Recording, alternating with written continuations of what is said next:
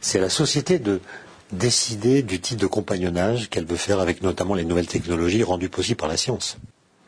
La science est le moteur du progrès. Le mot progrès a disparu, on l'a remplacé par le mot innovation.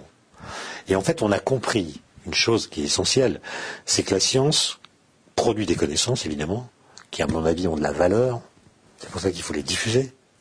Mais elle produit aussi de l'incertitude. C'est que la science ne nous dit pas ce que nous devons faire des possibilités qu'elle nous donne. Et donc, il faut en discuter.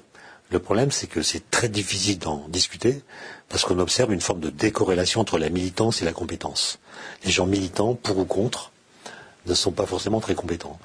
Et les gens qui sont compétents et modérés, en général, s'expriment peu. Et donc, je pense que les gens modérés doivent s'engager sans modération pour que les débats aient lieu, au lieu que ce soit des affrontements stériles euh, avec des positions euh, assez radicales.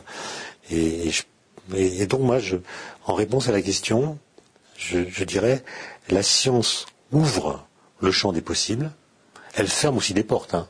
Elle nous dit qu'il y a des choses impossibles. Mais elle ouvre le champ des possibles, il y a des choses qu'elle nous permet de faire. La question, c'est qu'est-ce qu'on choisit?